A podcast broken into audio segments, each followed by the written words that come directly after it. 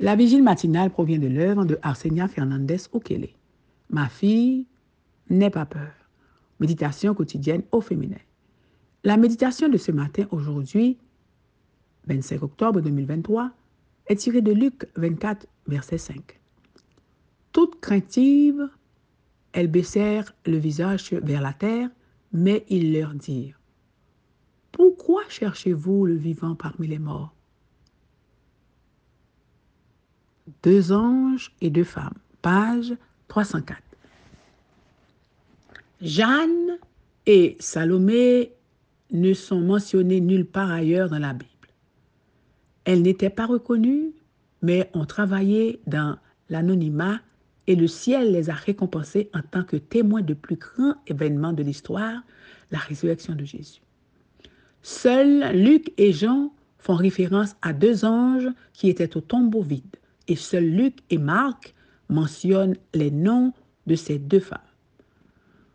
Pour qu'un témoignage soit juridiquement valable, il devait être soutenu par deux ou trois témoins.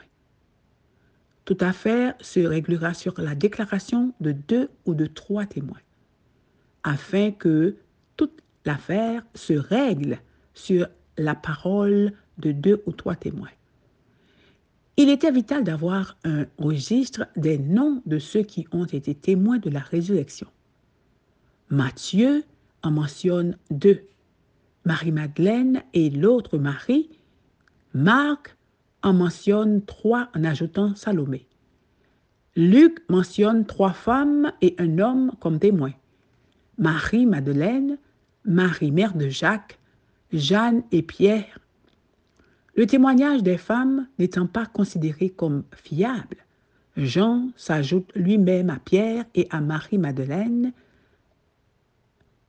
En bref, quatre femmes et deux hommes ont été les premiers témoins de la résurrection merveilleuse de Jésus parmi les morts.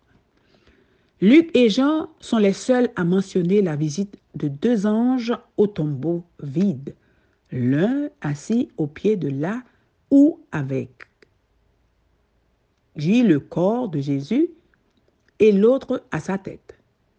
Pourquoi les deux anges étaient-ils importants? Dans le tabernacle de l'Ancien Testament, L'arche de l'alliance se trouvait dans le Saint des Saints et au-dessus de l'arche se trouvaient deux anges représentant la gloire de Dieu. La présence des deux chérubins confirmait que Dieu était dans le tombeau et qu'il y était allé pour veiller sa gloire. Les femmes l'ont compris et ont donc caché leur visage avec révérence. Les anges n'ont pas cessé leur travail. La famille humaine est l'objet d'une attention toute particulière de la part des anges du ciel. L'homme n'est pas livré à lui-même pour devenir le jouet des tentations de Satan. Un œil qui ne sommeille ni ne dort garde le camp d'Israël. Des milliers et des milliers d'anges pourvoient aux besoins des enfants des hommes. De, des voix que Dieu inspire crient Voici le chemin. Marchez-y. Des voix que Dieu inspire crient. Voici le chemin. Marchez-y. Amen, amen, amen. Deux anges et deux femmes. Que Dieu vous bénisse. Bonne journée. D'autres émissions aussi intéressantes sont aussi disponibles sur notre site radioadventistebethany.com et aussi sur toutes les plateformes de podcast.